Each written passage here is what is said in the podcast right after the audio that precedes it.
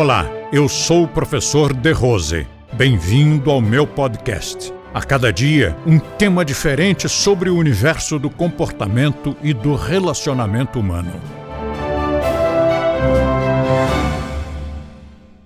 Se a pessoa é diligente na prática, ela faz tudo rigorosamente como tem que ser feito, na intensidade que se espera, que não é duas vezes por semana.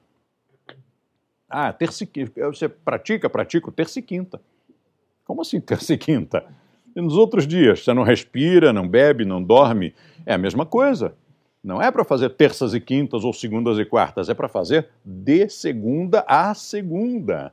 E uma hora? Como assim uma hora? Está pensando que isso é ginástica, é da aula de dança, de jazz?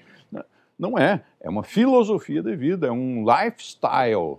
Então, é para fazer o dia inteiro. Tá, mas em que horas eu trabalho?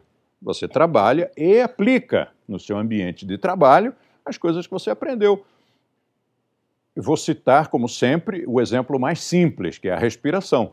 Você vai para uma escola nossa, aprende a respirar certo, e depois você vai para o escritório, ou para a faculdade, ou para a quadra de esportes, respirando errado. Então, o que, que adiantou aprender a respirar certo? A ideia é essa: você aprendeu as técnicas, agora aplica as técnicas. Está guiando o seu carro, ou andando de bicicleta, caminhando a pé, fazendo o que você quiser, sentado ao computador, tem que aplicar as técnicas. Senão, qual é o sentido de, de aprender se não vai aplicar? O aluno novo não percebe muito como se faz isso. Tá certo, ele é aluno novo.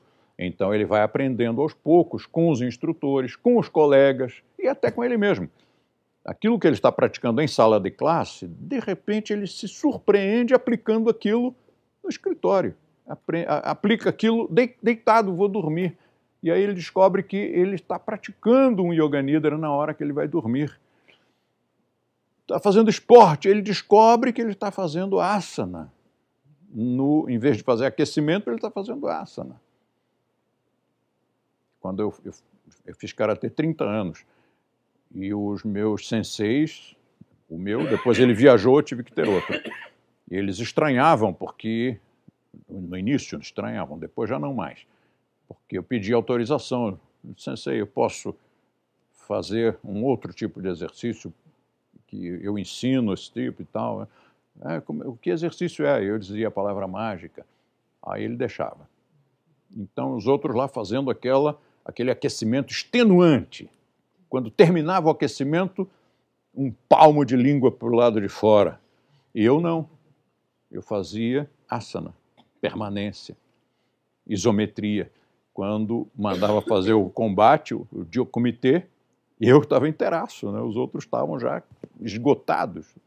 E o resultado final também do asana, que me mantinha blindado contra as lesões as distensões musculares e outras coisas. Todo mundo vivia machucado, eu nunca. O karatê nunca me machucou. Em 30 anos, nunca me machucou. Nada, nada, nada, inteiraço. O, as sequelas que eu tenho são do judô aqui, do aikido ali, mas do karatê não tenho nada. E eu atribuo isso à aplicação dos nossos recursos. Isso aqui eu ainda não, não, não, não praticava, foi, foi antes dos 16 anos de idade.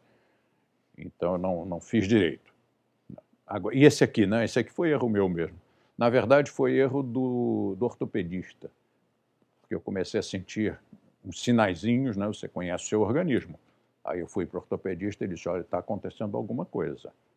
Já ah, faz aí 10 sessões de físio, aplica calor. Aplicou calor, mascarou, né? A dor. E agora? Agora volta, para pode praticar. Aí rebentou. O corpo já estava avisando que estava ruim. Então eu digo que quem me machucou não foi o Aikido, foi o ortopedista.